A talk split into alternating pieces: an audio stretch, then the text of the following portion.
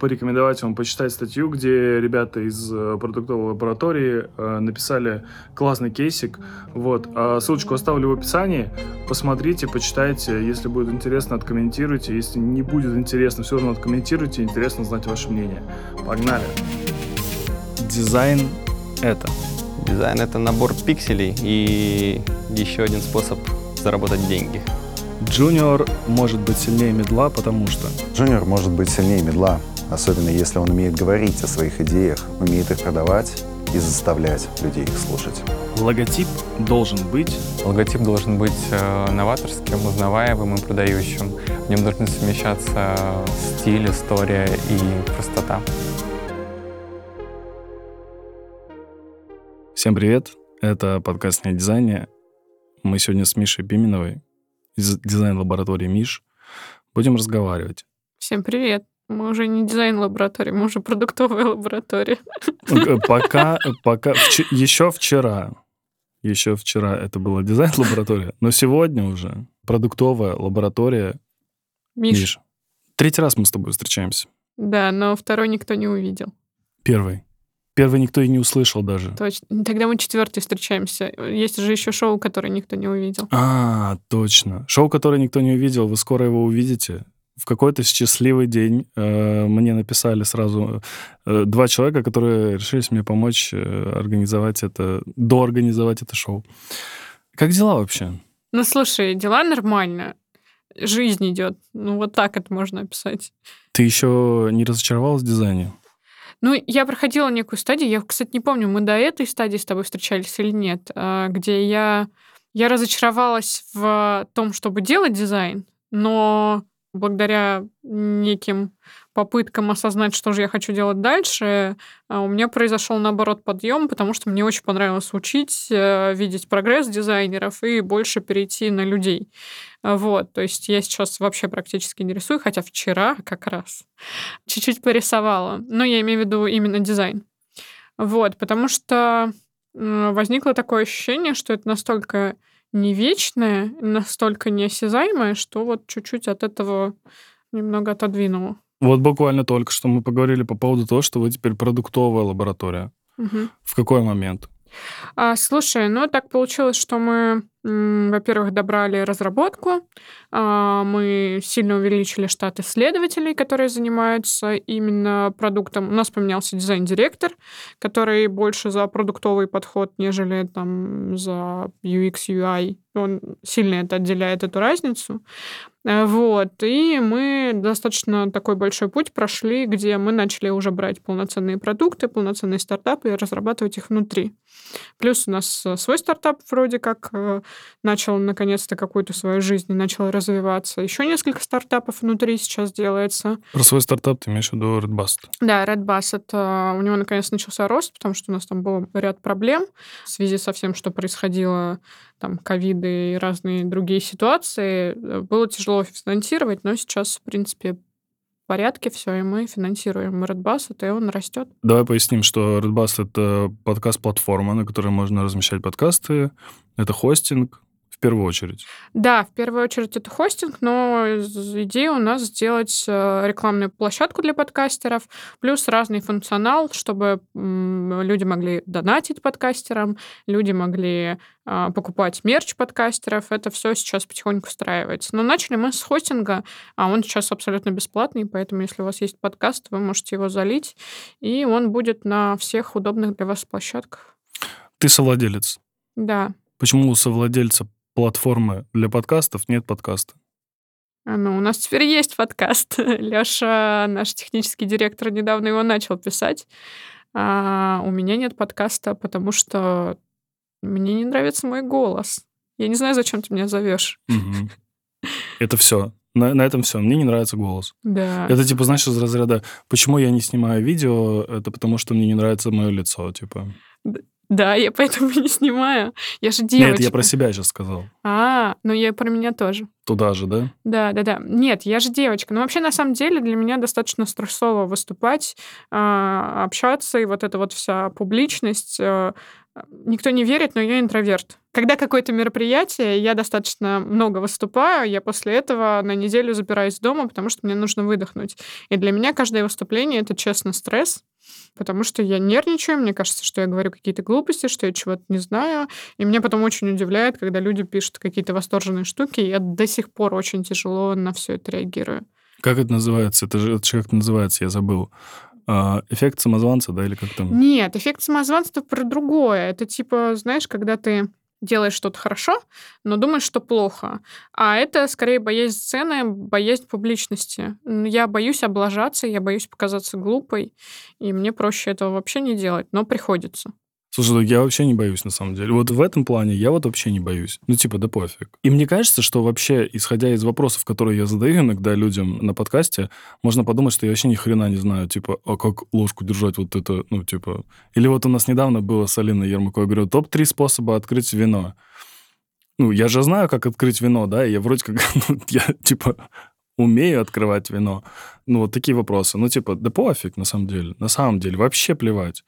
Ну, вот я тупой, типа, и что? Ну, вот, вот так я выгляжу. Слушай, у меня есть зам, моя любимая Оксана, и мне в ней очень нравится одна особенность. Она не боится задавать тупые вопросы. Мы сидим на встрече с клиентом, она спрашивает. Я бы в жизни не спросила, потому что я знаю, что клиент бы мог подумать, что я глупая. А Оксана спрашивает. И клиент начинает говорить, хорошо, что вы спросили, здорово, здорово, что вы задаете вопросы. А я думаю, я бы пошла после встречи это гуглить. И у нее есть эта прекрасная способность, мне ее, правда, не хватает, потому что у меня вот какая-то болезнь э, с тем, что я безумно боюсь облажаться. Давайте недавно кейс расскажу. Давай. Короче, я запрашиваю какую-то информацию по аналитике. И, ну, как будто бы мне должны были задать какие-то дополнительные вопросы, уточняющие. И мне их задают, и в какой-то, ну, там, один из вопросов такой, и какой вам нужен DDL? Я такой, what the fuck? Типа, что за дидель? И я, короче, начинаю гуглить, ну, я думаю, не, может, я тупой вообще в целом, ну, прям вот напрочь, типа, в профи... я не в профессии вообще сейчас, я даже не знаю, что такое дидель. И я начинаю гуглить дидель в аналитике, типа, короче, все это, мне какая-то чушь, я такой думаю, так, нет, все, прекращаем. Я задаю вопрос, что такое DDL? Он такой, дедлайн. Я такой, окей, говорю, дедлайн такой. Ну, типа, Слушай, у меня еще, знаешь, какая боязнь была? Когда пришел Богдан к нам работать, у Богдана, правда, у него продуктовый бэкграунд. А когда я работала в продукте, там еще так все сложно не было. Вот. Плюс я не шарю в маркетинге вообще, и для меня это такая новая ниша, которую я сейчас поднимаю, приходится. А, и он начал сыпать очень много терминами. Я их много знала, но много вообще никогда не пересекалось, и они как-то в моей голове даже не связаны были с дизайном, это больше про маркетинг. И это было очень стрёмно, когда ты руководитель огромной студии, и приходит парень, и он говорит какие-то умные штуки, в которых ты не шаришь. Это очень тяжело для меня. И это как раз такой, знаешь, э, челлендж для себя, вот это перебороть, научиться, узнать что-то новое, плюс э, он внес много хорошего в студию. Я считаю, что это сильно повлияло на развитие ребят. Вот, но это как раз вот про этот страх облажаться, показаться тупой. Это, знаешь, когда 2008 год на дворе, и э, тебе 20, там, не знаю, 18 лет ты гуглишь текст Оксимирона, 2015 выпускается альбом там «Горгород», ты гуглишь текст Оксимирона опять, 2020 а, или какой 2022 да, год выходит альбом Оксимирона, ты такой, ну здесь чуть-чуть попроще, как бы, но я вот это загуглю на всякий случай, что это такое. Ну да, да. Но мы тоже иногда шутим даже внутри, что многие зачем-то слишком усложняют речь и пытаются показаться слишком умными вот всеми этими фразами. Есть же два вектора, да? Ты можешь быть Моргенштерном, а можешь быть Оксимироном. Ну вот я Моргенштерн. Хорошо, ты за хайп. А, я, кстати, да, но это, а, знаешь, вот говорят про него, что это естественно. Вот мне кажется, у меня тоже это естественно. То есть я говорю, что я стесняюсь, я правда стесняюсь. Но иногда меня прям несет. Я ничего не могу с собой поделать. Все думают, что я хайпую. Вот мой любимый Facebook, за который меня многие осуждают. Но нет, это значит, что меня вот в этот момент это вывело. У меня муж угорает, что типа, о, в интернете опять кто-то не прав, но я пошел. Ну вот потому что я сижу... Слушай, да, на самом деле, я, я иногда думаю, у нас есть там чатики, в которых и ты, и я состою, и я иногда там читаю э, комменты, я думаю, блин, Миш, ну зачем ты это пишешь? Ну, типа, это же все понятно. Ну, типа, тебе не нужно было как будто бы это говорить, и тут вся ситуация, вот она вот на ладони, типа, лежит, а ты такая, нет, я сейчас все-таки разъясню вам, что, блин, здесь не так. Это вот было недавно, в голосовалка была э, по поводу платформ, помнишь? А, да. И ты там устроила такое, типа, сейчас я вам всем, типа, сейчас я вас разнесу. Да блин, ну потому что это нелепость. Они меряют по Apple. Господи, я посмотрела 10% Apple в России. Но это сейчас будет всем непонятно, о чем мы. Угу. Ты сказала про страх э, выступлений. Я, когда первый раз э, выступал на большую аудиторию, я что-то выпил, короче, ну, в плане, типа, что-то алкогольного. Не пейте алкоголь просто так. И мы категорически против этого. А, но я что-то выпил, чтобы, типа, расслабило меня, и чтобы я вообще мог вещать, потому что мне казалось, что я, типа, знаешь, выйду и ни слова вообще не скажу. Как у тебя? Как ты расслабляешься? Мое первое выступление на дизайн выходных было в моем родном городе, в Нижнем Новгороде. И я выступала до этого, но вот на дизайн выходных, тогда, по-моему, даже просмотр не так популярен был, а вот, ну просто дизайн выходные это что-то уже культовое было. И я безумно нервничала, хотя мы уже жили в Москве, я в Нижний прям ехала. Наверное, год мы в Москве прожили. И я приехала в Нижний, и я прихожу к отцу и говорю, пап, я вообще безумно нервничаю, не знаю, как ехать. Тут предыстория, что я человек мало пьющий, и мне очень мало надо. И он говорит, ну давай сейчас бокальчик, винишко, и ты расслабишься. Я говорю, ну давай. И он говорит, слушай, а у меня есть портвейн. Я говорю, а что такое портвейн? Я ни разу не пила. Он такой, сладкое вино. И он мне налил бокал. Слушай, извини, пожалуйста, это ж папе э, мед на уши вообще. Приходит дочка, портвейн ни разу не пила. Я вообще не пью. Нет, а у меня родители такие, они наоборот. Ну, то есть мне первый раз алкоголь дали лет в 14, чтобы я попробовал дома и знала, что это такое. Так что мои родители очень спокойно относятся к тому, там, э, пью, тусуюсь и так далее. Нет, нет, это все нормально. Просто я, правда, ни разу не пробовала портвейн. То есть э, я обычно пью либо вино, я фанат пива, правда, я очень люблю пиво, что не свойственно женщинам. Вот, и я ему говорю, портвейн, что это такое? Он такое сладкое вино. И он мне ничего не объяснил. И он налил, оно, правда, сладкое, вкусное вино. И я выпила бокал и села в такси. И только в такси я поняла, что происходит со мной. Что я прям пьяная. А начала я лекцию с того, что до меня выступал по-моему, Гуров, и он как-то прикольно сидел, ну или кто-то вот кто-то такой. Вот. И я такая, как классно чувак сидит, я тоже приду на сцену вот так вот сяду. Я прихожу, а стула нету. Я такая, так, срочно дайте мне стул, мне надо клево сесть. Вот так я начала свое выступление. Э, вот. И на самом деле, на мой взгляд, выступление прошло шикарно, просто великолепно. Как на самом деле, не знаю. Никто не подошел, тебе потом не рассказал?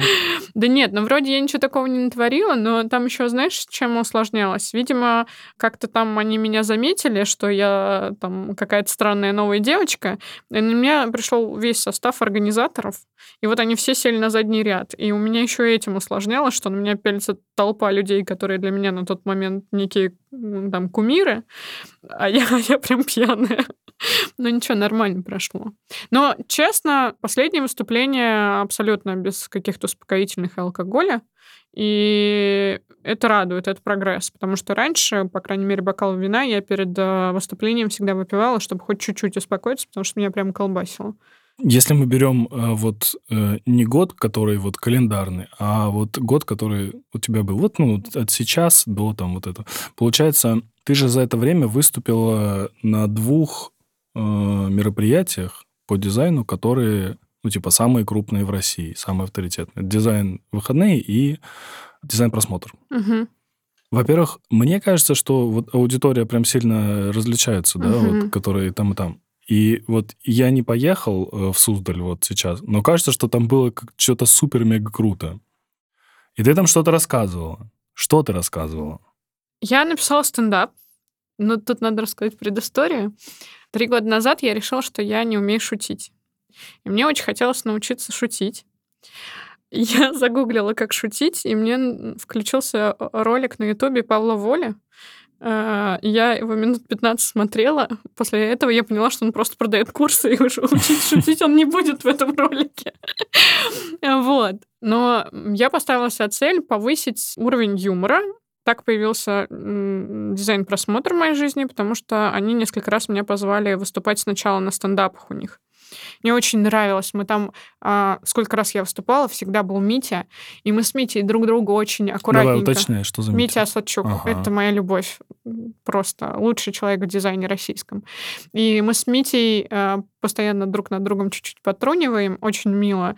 И на просмотрах это было очень весело, правда на дизайн-выходные я тоже решила подготовиться и сделать такой стендап про то, что меня достало в карьере. И, собственно, я подготовила такие очень смешные болезненные штуки, над которыми мы с залом посмеялись. Я очень откровенно рассказала пару трешовых историй из работы Миш. И вроде бы тоже это зашло. Потому что все, мне кажется, в нашей карьере рассказывают, знаешь, как мед в уши, как все прекрасно, какие мы все творческие, как у нас все получается. Все студии рассказывают, как у них все получается, а иногда не получается. И мне очень близко, когда человек рассказывает про свои проблемы, и я себя чувствую в этих проблемах не одинокая, потому что они пересекаются. И вот мне хотелось с залом этим поделиться и сказать э, смешно, а, с юморком, но то, что они не одинокие, у всех бывают трудности, у всех не прет, и у всех иногда плохие проекты бывают. Тебе понравились эти дизайн-выходные? Мне понравились, но мне не понравилась вся а, история, которая вокруг них крутится. Мне вообще не нравится все, что происходит в этой среде. И я не понимаю, почему наша среда стала столь токсичной. Ты думаешь, только сейчас? Наверное, ты всегда обращаешь на токсичность среды, когда это вдруг начинает задевать тебя. И вот то, что сейчас происходит, вот эта токсичность, она задевает меня. И мне больно и неприятно. Потому что я по натуре человек такой сердобольный, мне хочется всем помогать, мне хочется, чтобы все было хорошо. А что бы я сейчас не сделала хорошо, я плохая. И мне это очень не нравится, мне очень больно от этого, мне очень неприятно, мне неприятно то, что происходит. Я хочу, чтобы в дизайн-среде было все классно. Я хочу, чтобы было много классных дизайнеров. Я хочу, чтобы были классные э, интерфейсы, классные сайты. Моя цель такая. Я не понимаю, почему я вдруг стала плохой. Мне очень это не нравится. Почему ты так думаешь? Я понимаю, что там есть э, конфликты там с некоторыми людьми у тебя там и так далее, но типа если в целом брать. Но я же тебе говорю, что ты не обращаешь внимания на токсичность, когда она тебя не касается. А вот сейчас она меня достаточно сильно коснулась. Это неприятно. Ну, я не знаю, как это объяснить. Ну, правда, это очень неприятно, это очень делает больно, потому что я такая воспитанная в такой советской семье, где, ну, правда, надо быть хорошим человеком. Вот я все делала, чтобы быть хорошим человеком. И вдруг мне кто-то предъявляет, что я плохой человек, потому что. И это так странно и неприятно, и ты думаешь, я столько всего делал, делал, и вдруг я стал плохим. И ты на этом больше фокусируешься, чем на всем остальном. Вот ты не понимаешь, почему вдруг ты стал плохой. У тебя есть психолог? А, у меня есть подруги. Я на самом деле давно думаю сходить к психологу, но проблема в том, что меня как будто, это глупо звучит, э, отводит от этого жизнь. И я советовалась, у нас есть корпоративный психолог, в компании. Я советовалась на эту тему, и она говорит, значит, не дозрела, значит, сама не хочешь. Но просто так складываются обстоятельства, что я там нашла человека, мы договорились, и он попадает в больницу. Я, я договариваюсь со следующим, она говорит, что уезжает в отпуск, а потом говорит, что она решила остаться в этой стране. Это реальная история.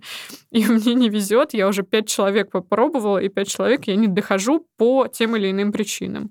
И мне психолог наш корпоративный, она со мной не хочет э, по определенным ну, понятным моментом работать, потому что это неэтично, она говорит, что, значит, не дозрела, значит, вот делаешь все, чтобы не дойти. Надеюсь, дозрею. Слушай, мне кажется, это вот какая-то очень распространенная практика, когда я вот с кем не разговариваю, из владельцев э, студии особенно, очень у многих есть психологи, с которыми они разбирают проблемы. Да и не только у владельцев. Вообще, мне кажется, тут еще, знаешь, про то, когда ты очень много чем занят. Я тоже бы хотел бы вот на самом деле бы куда-то прийти и кому-то что-то сказать просто. И не то чтобы даже уж совет послушать, там, не нужны мне советы. Дайте выговориться куда-нибудь в какого-нибудь человека. Мне кажется, классная штука. Попробуй. Слушай, Попробуй и расскажешь потом. А у меня на самом деле неплохо с рефлексией и самоанализом. Оно неплохо. И я прекрасно помню свое состояние. У меня был период, когда я ходила к психологу, это немножко с другими проблемами жизненными связано было. Когда я тогда ходила, я помню примерно состояние, и я сейчас проанализировать себя так и свои поступки могу. Вопрос в том, что ни, ни один психолог тебе не поможет это отконтролить, кроме тебя самого. То есть я знаю про проблемы, я знаю, что так неправильно, но есть моменты, когда я могу себя поймать на это и остановить. А есть моменты, когда мне больно, и мне проще проплакаться, рефлексировать, прокричаться в Фейсбуке, потому что мне это надо. Потому что если я это заглушу, это вылезет еще хуже. Поэтому я сейчас предпочитаю себе просто давать жить, жить такой, какая я есть, но не очень до конца могу принять, что не всем нравится то, какая я есть. Ну и получается, это нормально. Нормально, да, конечно.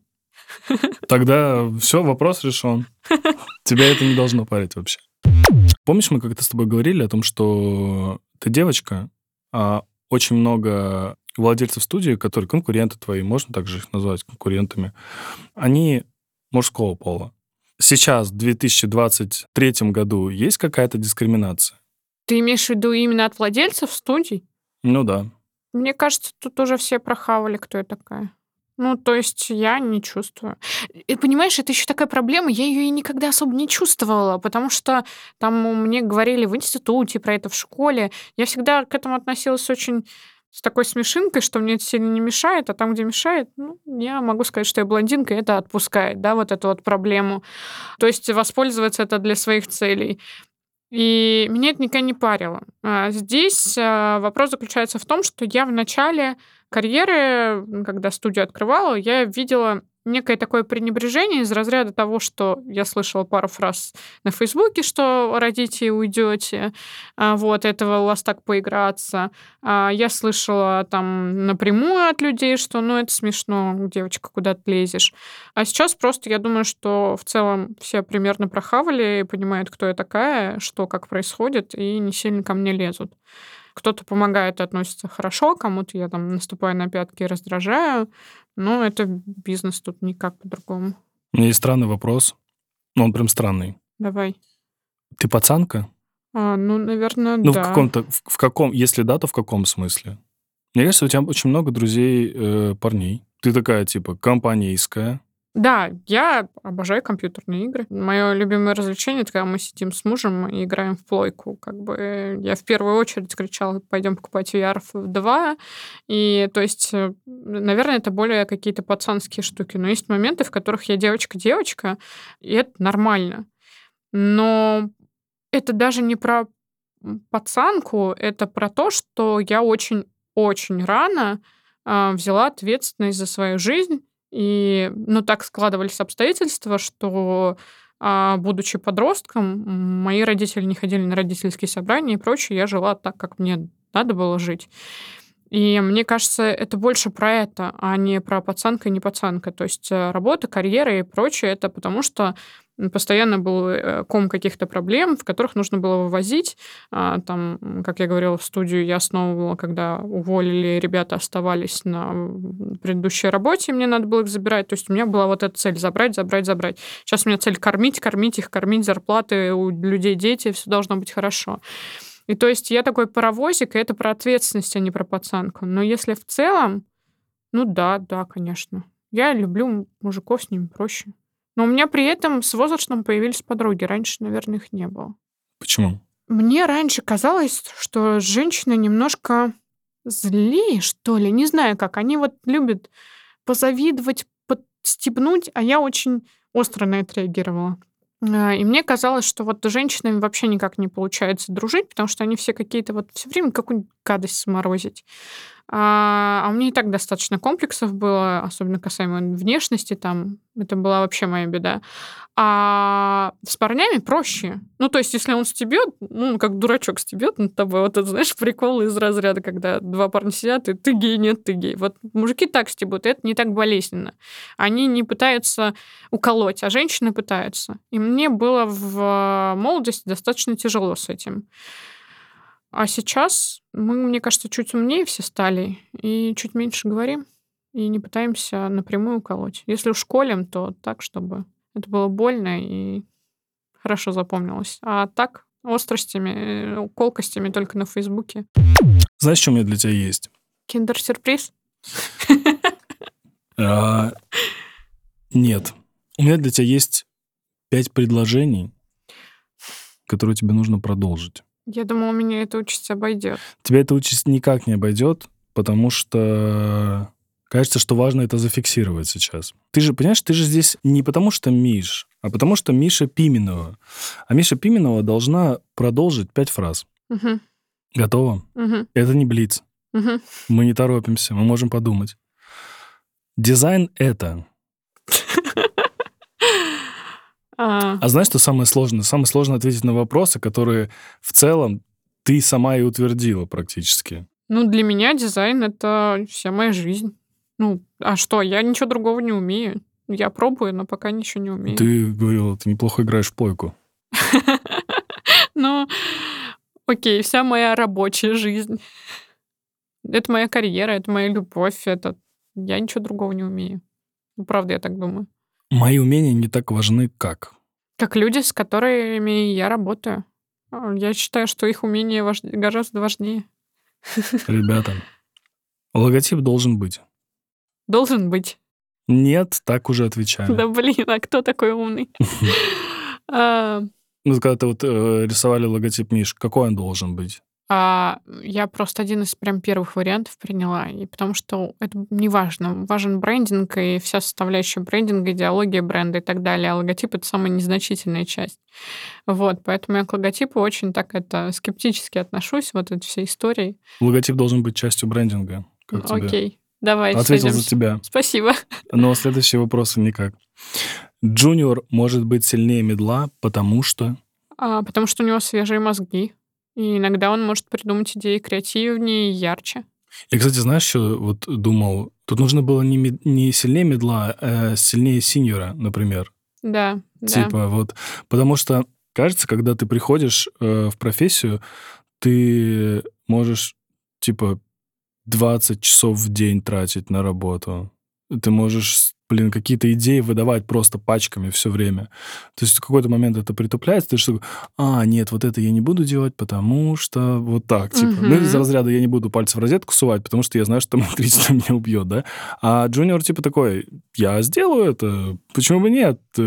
Как бы, Вопрос, сколько из этого мусора, но в целом, да, действительно, свежие мозги, они... Я поэтому и люблю молодых ребят брать, которые вот такого из нового поколения, нестандартные. С ним, правда, есть несколько проблем, но в целом мы сейчас поговорим об этом. у них такие классные свежие мозги, они так думают интересно, они так ни на чем не зациклены. Это знаешь, э, когда и есть же много мультиков таких, знаешь, когда типа какая-нибудь старая э, женщина такая сидит, ну я сейчас звучит очень странно, да? Ладно, ну типа старая колдунья такая, знаешь, которая где-то был фильм такой, когда была девушка, она была очень молодая, и была, короче, какая-то там э, королевушна, и она, типа, питалась вот этой какой-то молодостью, на самом деле она была очень старая, типа. Рапунцель? Ну, там не королевство, там ведьма. Ну, что-то типа, да, Окей. да, да. И вот так же, знаешь, приходят вот эти молодые мозги в э, студию, и, и ты такая, ну-ка, иди-ка сюда, хочу твой мозг.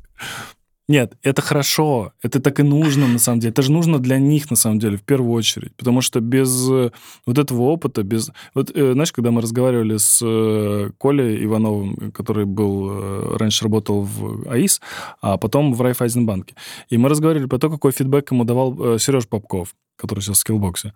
Неймдропингом просто сейчас. И он говорил, что это был, это супер токсичный был фидбэк. Но именно вот этот супер токсичный фидбэк ему помог э, развиваться. В случае джунов я не про токсичный фидбэк. Наоборот, джуны — это для меня такая история, что я очень люблю, например, когда рабочий день закончен, с ними сесть и чем-то там заняться отвлеченным от работы, потому что это очень интересно. Недавно я их учила в монополию играть, это было очень смешно. Никто из 18-летних не умеет играть в монополию. Ты еще на телефон можешь, знаешь, такой поставить. Смотрите, вот если вот так вот крутить, Вот, и это весело, это интересно, это дает тебе посмотреть э, на мир чуть-чуть по-другому, и это классно, правда классно. Я, знаешь, я вообще удивляюсь, у нас э, там в студии работают ребята, и когда ты говоришь, типа, ну вот, вот этот трек, ты же знаешь, и ты такой понимаешь, да как он может это знать вообще, как он может смотреть этот фильм, если ему тогда там условно был год, когда, ну типа, ему был годик, когда этот фильм вышел, а ты такой, типа, а я смотрел классно, мне нравится. А он уже не понимает, о чем ты говоришь, просто, типа, вообще разные поколения, причем и думают по-другому, абсолютно. Да, да.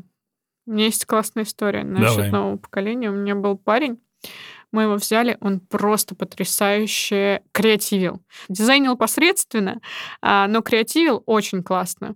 И мне очень понравилось то, как он мыслит, то, как он разговаривает. И он прям влился в коллектив. Мне очень нравилось общаться, очень нравились его живые мозги. И он у нас отработал, наверное, год. И месяца четыре назад он ко мне подошел первый раз и сказал, Миш, слушай, кажется, дизайн — это дрочево. Я такая, ну, есть такое. Он такой, а как вообще расти? Как я смогу заработать, чтобы вот я взял и вышел, купил себе машину? Я такая, ну, есть карьерная лестница. Он такой, нет, карьерная лестница для начальников, чтобы управлять людьми. Это не работает так. Я такая, ну, я же тоже когда-то дизайнером была и зарабатывала мало. А сейчас ситуация там поменялась. Может быть, и в твоем случае она поменяется. Но бизнес делать нифига не проще, чем дизайном заниматься. Это тоже дрочево.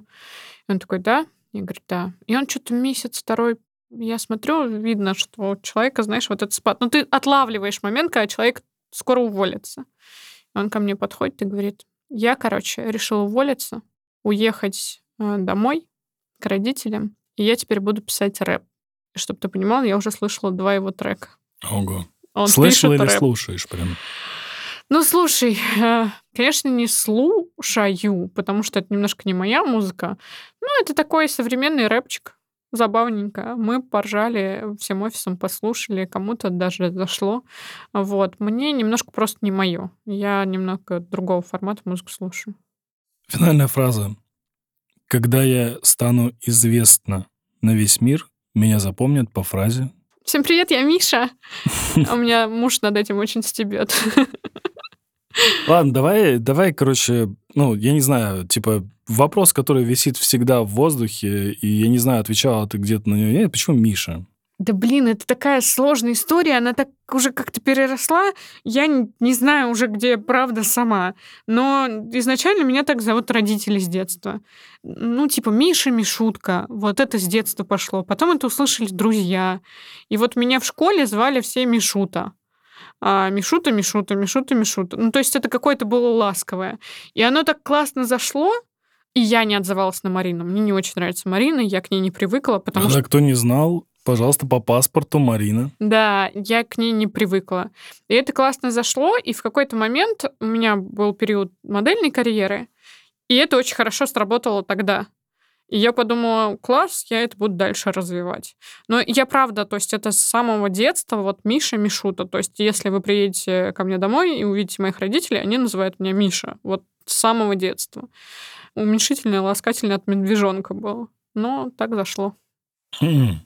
От медвежонка. Ну да, Мишутка. Прикольно. Ну, почему не Мишута тогда? Ну, это уже как-то было не по-деловому, когда модельную карьеру строили, а я же должна была... У меня был, как это называется, господи, скаут. Я уж ничего не помню из той жизни. У меня был скаут, который должен был меня отправить в Азию. У меня был какой-то контракт в Бангкок потенциальный. И там имя Миша им было проще. И меня во все э, портфолио везде добавляли как Мишу. Я уже ничего не помню, как там называется. Господи, как это давно было. И вот оно с того времени чуть больше укрепилось как Миша. И это сокращение, собственно, названия студии, э, продуктовой, простите, лаборатории.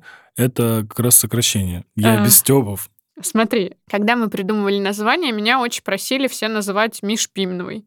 А мне показалось, это какая-то фигня. Вот. Но у меня была детская мечта назвать студию Каракуля. Серьезно, я была вот еще молодым-молодым, ну, как не детская, 14 лет, подростковая мечта, что у меня будет своя студия, дизайн-студия, и она будет называться Каракуля. Ну, когда я Каракуля? Каракуля, да. Мне казалось, это тогда гениальная идея. Мне до сих пор это припоминают знакомые, но мне тогда казалось это гениально. Я ее, эту идею долго лелеяла. То есть это знают ребята, с которыми я познакомилась лет в 20. То есть лет 6 я утверждала, что у меня будет студия Каракуля. И мы, когда начали придумывать название, мне это припомнили, мы поржали, и нам попалось слово «мишмеш». А последний проект, который я заканчивала на предыдущей работе, это как раз был какой-то дизайн сайта для Мэш. Вот, и у меня такое что-то в голове сложилось, я такая, о, назовем Мишмеш. А потом, опять же, поработав с этим, мы поняли слишком длинно, и мы такие, ну ладно, оставим Миш и типа норм. Ну, то есть мы вообще очень бредово это придумывали, потому что мы сначала начали по-серьезки, и у нас был список огромный. И мы начали гуглить все названия, и все есть. И самое смешное, там было рандомное название какое-то, то ли розовый, то ли желтый ламантин. Ну, то есть настолько бредово, чтобы мы попробовали вот хоть что-то, что, э, чего нету. И даже такая студия дизайна нашлась. И мы такие, да черт побери. И вот оттолкнулись от этого. Мне очень нравилось Мишмэш. Э, Мне казалось, это прикольно звучит. Ну, это типа пингвин-мингвин. Ну, типа того, да. Не, ну Миш лучше. Ну, меня уговорили на Миш. Вот, но Мишмэш — это типа мешанина. Ну, типа вот как раз про Ну, творчество. про, про что-то. каракуля как раз это вот, Да, знаешь. да, так а это от- оттуда же, откуда-то. Мы пытались от каракуля как-то из моего сознания по-другому превратить что-то более цивилизованное. Ну, вот такая детская мечта, что ты хочешь. Ну, может быть, когда-нибудь ты откроешь э, какую-нибудь маленькую студию, типа маленьких дизайнеров, знаешь? Ну, мы сейчас думаем о том, чтобы сделать э, интенсивы для школьников по дизайн-мышлению. Вот назову каракуля. Карапулька. Что-нибудь туда. Мы с тобой разговаривали что-то типа полтора года назад, ну, год назад точно, может быть, даже чуть побольше. Помнишь, мы тогда говорили про... Я помню про джинсы только. И А- мы спорили, пара джинс Да, или да, нет. кстати. Но было еще, было еще про тачки. Осталась мечта купить Порш у тебя. Да это же моя любимая шутка. Ты что? У меня Так. есть две любимые шутки. а Они связаны с конкурентами. Шутка, мишутка. Простите за каламбуры эти, блин. Так, Они связаны с конкурентами. Это Porsche да. и еще теперь розовые небоскребы. Так, я Но не... я не буду называть имена конкурентов, чтобы никого не пиарить. Так, Вот. э, Porsche, э, ну, его все еще нет. А, Если я сегодня тебе как раз рассказывала до, что если все-таки получится и мы купим дом, то, возможно, какая-то машина а, мне и понадобится, но у меня нет какой-то такой истории сейчас про то. Короче, мне кажется, я чем дальше, тем больше познаю дзен от денег. И, и- и это не специально, не от дзен от денег, это что значит? Короче, смотри, это, наверное, было после нашего интервью. А, у меня была мечта съездить в очень-очень дорогой отель, и вот чтобы меня прямо обхаживали. Я никогда не решаюсь покупать себе дорогие вещи, кроме айфонов. Вот айфон для меня это святой. Я дизайнер, это какая-то моя вот эта дизайнерская заморочка. Каждый новый айфон должен быть у меня. Все остальное я не очень... Я даже по одежде не очень угораю, если честно. Но э, мечта про дорогой отель, она какая-то из фильмов. И я съездила в дорогой отель, а после этого мы снимали очень дорогой отель на неделю, а после этого мы поехали на две недели на виллу с друзьями. И на вилле с друзьями было гораздо веселее и круче, чем в отеле. И я поняла, что деньги не очень про меня. Ну вот, не знаю, нет у меня такой... Вот в советской семье я выращена. Ну не надо мне много денег. Я не чувствую особого кайфа. Я чувствую кайф немного от других вещей. От людей, от уюта. Да, конечно, не хочется одними макаронами питаться, но и много мне очень не надо. Поэтому машина... Не знаю. не- нет, наверное, мне не нужна дорогая машина. Сейчас. Сейчас. Ну, она, возможно, мне понадобится, и, возможно, в ближайшее время я ее приобрету, но это будет не очень дорогая, потому что она мне не очень нужна. Она будет нужна как средство передвижения. То есть я немножко вот в другой категории начала жить, где это мне надо, потому что это решает мои задачи. А вот это мне надо, потому что это классное, брендовое, вообще у меня нет сейчас. Вот, кстати, знаешь, было интересно, э, какие продукты делать приятнее всего? Ну, типа, корпоративные, э, я не знаю, стартапы, свой бизнес какой-то. Что тебя драйвит вообще? был внутренний такой челлендж сделать три вещи. И вот я сейчас забыла, какие три. Я помню, что у меня осталась одна. Это а, разработать дизайн для операционной системы. И мы были к этому близки, и в последний момент у нас а, э, тендер отменили. А, Мы должны были для Касперского выиграть операционную систему. Нам уже все им очень-очень нравилось, но там у них какие-то внутренние моменты пошли, и они внутрь забрали проект. Вот. А до этого были какие-то а, банковское приложение, ну, целиком. Мы рисовали, причем уже три. И какой-то еще был момент, который вот мне прям хотелось. Это про глобальность и про что-то большое. Вопрос заключается в том, что для продукта я, наверное, не создана, потому что мне будет очень скучно там. Ну, когда одно и то же, мне надоедает. А когда вот есть глобальность какая-то того, что этим много пользуются, это что-то такое массовое, меня очень-очень драйвит. Но судя по ребятам, их драйвят немножко другие штуки. Это вот про мои какие-то амбиции. А, судя по команде, им очень нравится, когда клиент горит. Им плевать, что за проект, но вот клиент горит, и они вот в этот огонь его внутренне верят. И вот у них там больше у команды мочится с такими клиентами. Что тебе самой близко вообще? Ну, то есть э, мы сейчас не говорим про то, что бы сделала продуктовая лаборатория Миш. Мы говорим про то, чтобы вот Миша Пименова бы чем бы хотела заняться. Что ее драйвит? Типа вот какая сфера деятельности, какие там продукты или наоборот вообще не продукты? Пивоварню открыть и варить И пиво. кайфовать там. Да. Слушай, мне кажется, я же говорю, вначале Так у говорила. тебя все есть уже. У тебя, ну смотри, хостинг э, подкастов, да, платформа для подкастов, Ага, коворкинг, ага, бар, ага, продуктовая лаборатория. ага. Еще компания в Дубаях теперь. Так, что за компания в Дубаях? Ну, мы пошли в Web 3.0 и открыли компанию, которая занимается разработкой продуктов на Web 3.0 в Дубаях, потому что это очень актуально. Там Для сейчас. идиотов в этой студии, что такое Web 3.0? Я знаю, что такое Web 2.0. Это человечки такие белые, знаешь. Ну, если на таком уровне мы разговариваем, то Web 3.0, надо сказать, это NFT, вот это вот блокчейн и вот это вот все. Да? Ну да, это все, что связано с э, распределенным интернетом, а, с блокчейном и так далее. Это для этого ты постоянно вот летала в Дубай. Ну, как постоянно два раза.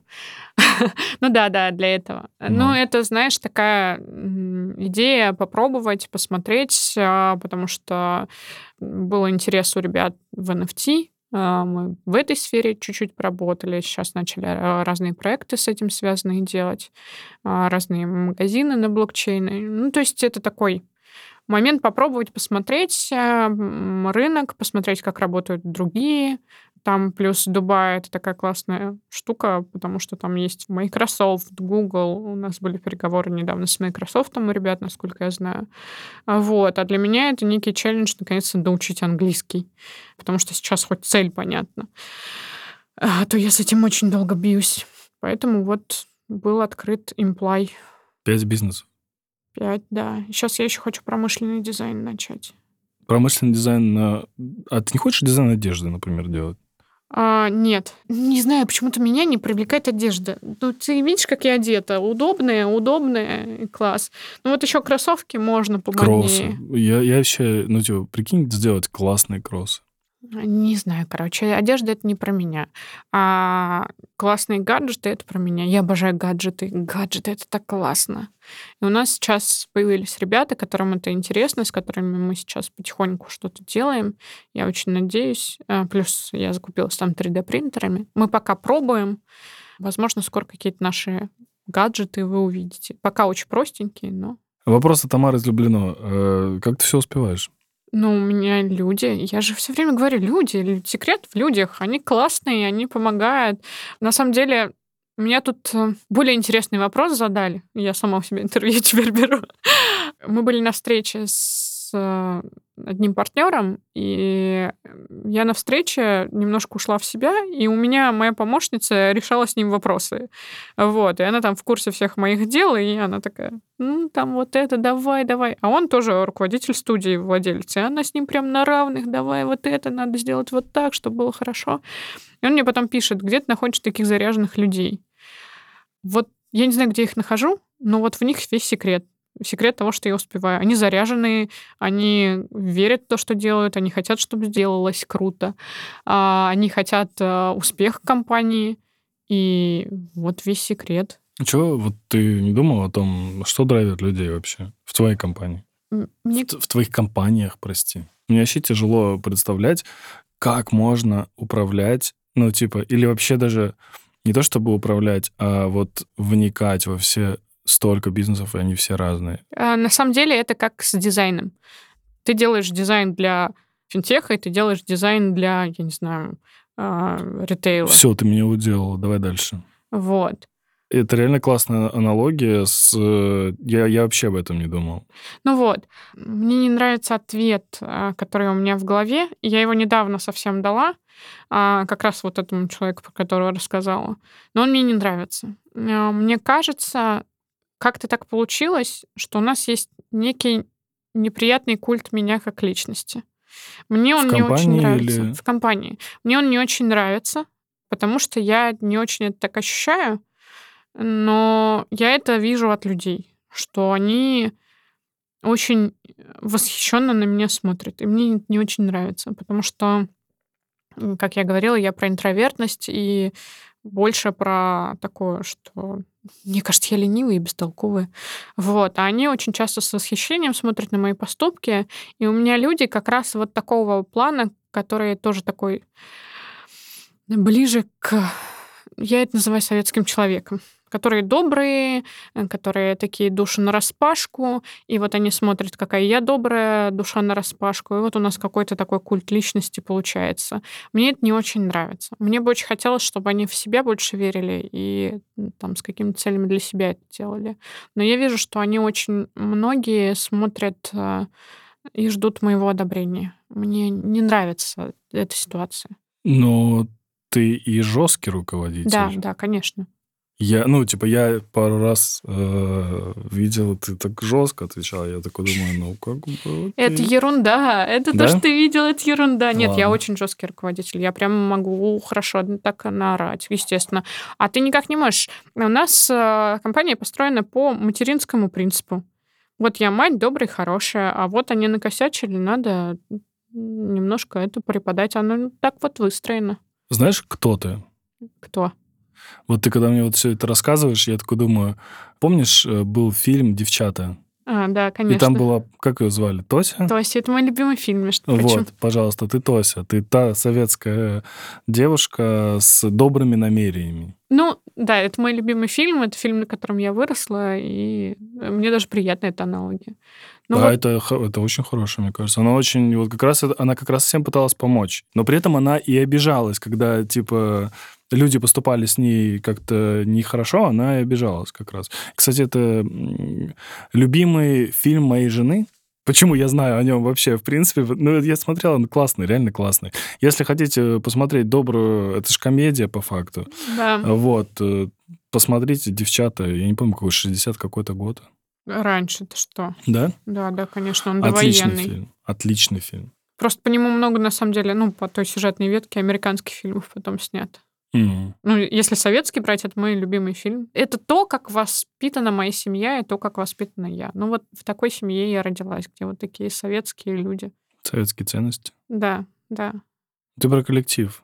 Ты даже, даже вот прям не про себя. Да, да, да, да. Я поэтому и говорю, что мне не очень нравится культ личности, который у нас возникает. Мне очень хочется, чтобы они про себя думали, про единение думали, чтобы они во мне этого не видели. Я очень часто ругаю. Знаешь, когда бывает, кто-нибудь на кого-нибудь жалуется. Я такая, ты зачем мне жалуешься? Ты прикрой, вы там внутри разберитесь, ты мне скажешь, что все нормально было. А внутри разберитесь, ну и поговорите. То есть я, наоборот, за коллектив, вот за, за, за, за то, что... Мне кажется, ты очень много времени посвящаешь тому, чему тебе вообще не нужно посвящать. Да, да, меня р- очень сильно ругают. У меня есть, естественно, коучи по бизнесу. И они говорят, что я очень много занимаюсь э, операционкой, и это нехорошо. А, но я это объясняю себе тем, что мне так спокойнее, я так чувствую, что происходит, как компания живет, как она растет. Но я вся в операционке. Я тебе больше скажу, я иногда там, ну, ну, это не такой частый кейс, но вот когда мне что-то не нравится, я могу сесть, нарисовать и объяснить, как. Хотя у меня 100 с лишним человек сейчас. Вот. Сейчас уже 100 с лишним Ну, человек. Миш 120 сейчас, да. Подожди, когда ты приходила ко мне, было человек 70, наверное, да? Наверное, не знаю. Ну, они- у меня сейчас опять активный а, набор, у нас 8, что ли, вакансий открыто. Нет, Миша растет очень хорошо, и оно растет именно вот на этих ценностях. Есть, конечно, проблемы, есть люди, которые приходят, они не про коллектив, но Миша растет, вот он сами уже там м, организовывается, кучкуется. Вот, мне это очень-очень нравится.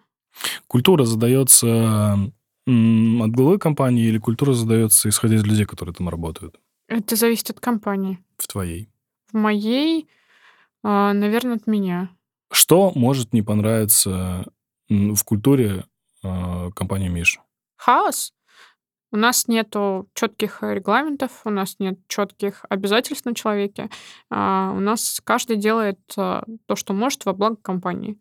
Вот. И э, у меня нет такого, что ты дизайнер, ты только дизайнишь. Если ты дизайнер, но ты хочешь при этом пописать текст, например, для этого проекта, и ты это делаешь неплохо, я за. Если ты менеджер, но ты, типа, можешь и шаришь, как это работает, и что-то хочешь там накидать, сделать оценку, я тоже за. То есть у нас нету четких разделений обязанностей.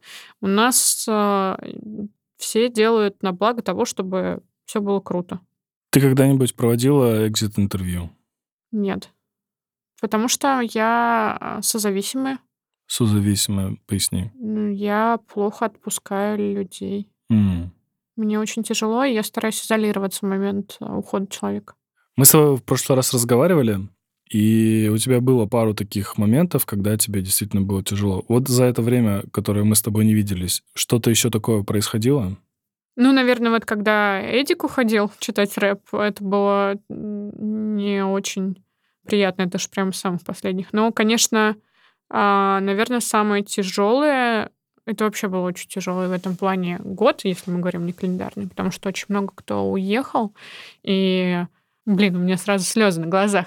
А, это такое, знаешь, а, действительно, блин, вот это глупое сравнение с материнством, но правда, вот когда ты понимаешь, что им будет спокойнее сейчас уехать. Ну вот я не видела какой-то, ну, как видишь, я никуда не уезжала. Я остаюсь в стране, и развиваю бизнес, и все в порядке. Но ты понимаешь, что они настолько нервничают, что лучше их отпустить, и пусть они едут и работают э, там удаленно. У нас мало кто уволился, но очень много кто уехал. И сейчас у нас ребята в Японии, на Бали, в Таиланде, а ребята, которые со мной сидели в офисе, и они вот только сейчас начинают возвращаться. Но тогда, когда ты их отпускаешь и не знаешь, вернутся они или нет, это очень тяжело. И ты не знаешь, увидишь ты их в реальности. Да, они вроде бы остаются в компании, да, они э, рядом с тобой на коммуникации, но для меня и тактильный контакт очень важен. А ты его терял в этот момент, и это было очень больно. Ну, из последних увольнений, у меня очень интересное было увольнение последнее. У нас работал в компании парень, и я не могла найти к нему подход. То есть я его не понимала. У него странный юмор, я его вообще абсолютно не понимала. Но он очень классный. То есть он мне, в принципе, нравился, и мне нравилось, как он работал. Но я понимала, что он, э, знаешь, э, хочет продукт, вот он хочет такой корпоративной культуры. И мы с ним поговорили, он говорит, что, Миш, я вот ну, не те задачи получаю, нет, нет той задачи. Я, говорит, хочу прям такую глобальную задачу на, там, на несколько лет, чтобы я ей занимался. Я такая, ну давай, сходи, попробуй. А, не понравится, вернешься. А если понравится, ну, значит, не судьба тебе. Он куда-то конкретно хотел. Да, да, да. А, Вот. И он ушел, и после этого он стал одним из самых близких наших друзей семьи, нашей семьи. Потому что, как оказалось, он какие-то вещи мне боялся сказать, а, работая, ну, потому что у него какая-то внутренняя субординация, у нас ее нету, но у него внутренняя субординация была высокая. А когда он уволился, он начал абсолютно спокойно себя вести со мной, и я в тысячный раз убедилась, что он очень классный чел, и мы очень близко сейчас общаемся. Вот я от тебя поеду, он к нам в гости придет. То есть он уже месяца три, наверное, у нас не работает, и мы все три месяца еженедельно видимся, общаемся. Очень классный парень оказался. Ты сказала, что у вас сменился дизайн-директор. Да. Что это было? Почему? Ой. А, Ваня устал. Я понимаю, почему. Ваня Крестов. Крестов, да. Ваня Крестов — это человек, который сейчас работает арт-директором Мгм. в вашей же компании. Да, да, да, ты сейчас поймешь. Он был дизайн-директором, он устал, но он про это очень долго не говорил. И это накопилось. Ваня хотел рисовать, Ваня хотел заниматься проектами, а дизайн-директор — это не тот, кто занимается проектами, рисует. И он очень устал, проблемы нарастали, потому что он пытался брать проекты, а командой никто не занимался. Я ругалась на то, что командой не занимаются. И он уволился одним днем практически. А У нас была такая тяжелый диалог. Я не очень хорошо отреагировала. Ну, я честно признаюсь, я очень созависимая. Мне прям очень тяжело, мне было очень больно. Но он и давно с, с вами же, да? Да, да, да, с самого начала почти. Он уехал в Турцию работать, а потом вернулся и сказал, что хочет э, на позицию арт-директора вернуться делать какие-то проекты. Я знаю, что он все равно сейчас а, занимается у него какой-то еще, помимо Миш проект, но он и Миш полноценные проекты ведет как арт-директор, ему хватает времени. А, вот. А, но будем честными, он уходил, Богдан в студии уже появился. Просто Богдан появился на позиции арт-директора и отработал, наверное, месяца два на позиции арт-директора.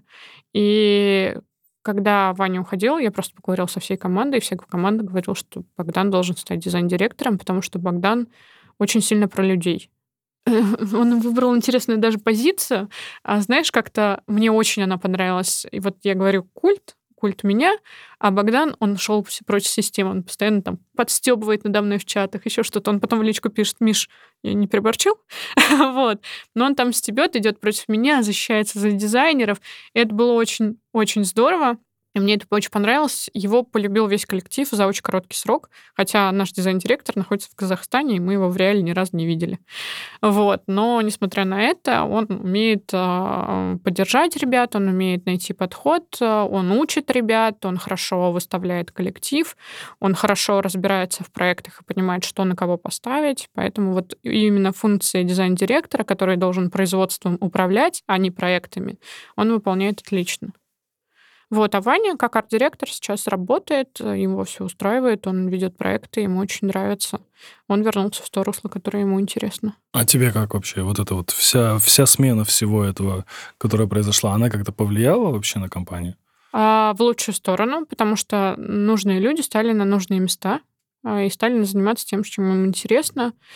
Но я отловила себя на очень странных ощущениях тогда. А, знаешь, у меня в какой-то момент я понимала, что это очень большая проблема, и ее надо решить. И у меня в какой-то момент отключились эмоции абсолютно, и я начала решать эту проблему. То есть так, Богдан, здравствуй, так и так будет. А Богдан такой, чего, ты прикалываешься? Я такая, нет, так и так будет. Так, а, ты вот, ты вот тут вот его прикрываешь, ты вот тут помогаешь. То есть это было просто постоянные звонки, разруливание ситуации, понимание, как кого передвинуть. Знаешь, такая шахматная партия включилась. Вот, абсолютно без эмоций. И, наверное, это было недели две, а вот недели через две я успокоилась, я позволила себе тогда извиниться перед Ваней, потому что я очень некрасиво сообщила всем. Я просто написала в чат, а Ваня больше не работает ничего не объяснив. Но это, знаешь, это вот как раз эмоции отключились, надо было действовать. Мне нужно было поставить команду в курс дела. И я ему даже как-то на тот момент попрощаться не дала. Ну, да, типа, ты обиделась. Я не дала себе вообще никаких эмоций. Я дала себе установку, что мне сейчас надо решить проблему. Вот у меня есть заказы, у меня есть куча людей. То есть мне было не до этого. Мне надо было расставить, чтобы ни один клиент не почувствовал дискомфорта. И у меня это очень успешно вышло, но я поняла, что я очень некрасиво поступила, и я через две недели, наверное, где-то, может, через три извинилась. Ну и видишь, это закончилось тем, что Мое правило «не жги мосты» хорошо работает, он вернулся, и как арт-директор он хороший парень. Я не буду тебе задавать вопросы, которые там, я обычно задаю в конце или в финале э, выпуска. Пусть это будет для тебя вот такой э, вопрос. Какой бы был твой идеальный день через 30 лет? Слушай, да, наверное, я про семью стала. Ну, то есть я хочу мужа, я хочу детей, я хочу внуков. Я хочу круг друзей, и, возможно, это мои коллеги. Э, не знаю, вижу ли я там э, ритм жизни свой, но я вижу там творчество, я вижу там картины. Сегодня мы не поднимали эту тему, но я пошла учиться рисовать. Вот, я надеюсь, что это продолжится. Но мне, наверное, хочется чуть-чуть спокойствия. Я очень устала от своего ритма. То есть я надеюсь, что через 30 лет я наконец-то отдохну в кругу семьи, детей, друзей. А ты вообще представляла себе когда-нибудь, что вот вы, престарелые дизайнеры, собираетесь в какой-нибудь, я не знаю, собираетесь за городом, а, что-то едите, шашлыки, вспоминаете что? Вот в том и прикол что, наверное, я поэтому разочаровалась в дизайне, потому что дизайн мы вряд ли вспоминаем. Мы вспоминаем, как нам весело было и комфортно вместе работать. Мы вспоминаем какие-то смешные истории с клиентами, но никто не вспоминает дизайн. Это грустно, да? Очень грустно. Поэтому гаджеты. А на этом все. Спасибо. Спасибо большое. Всем пока.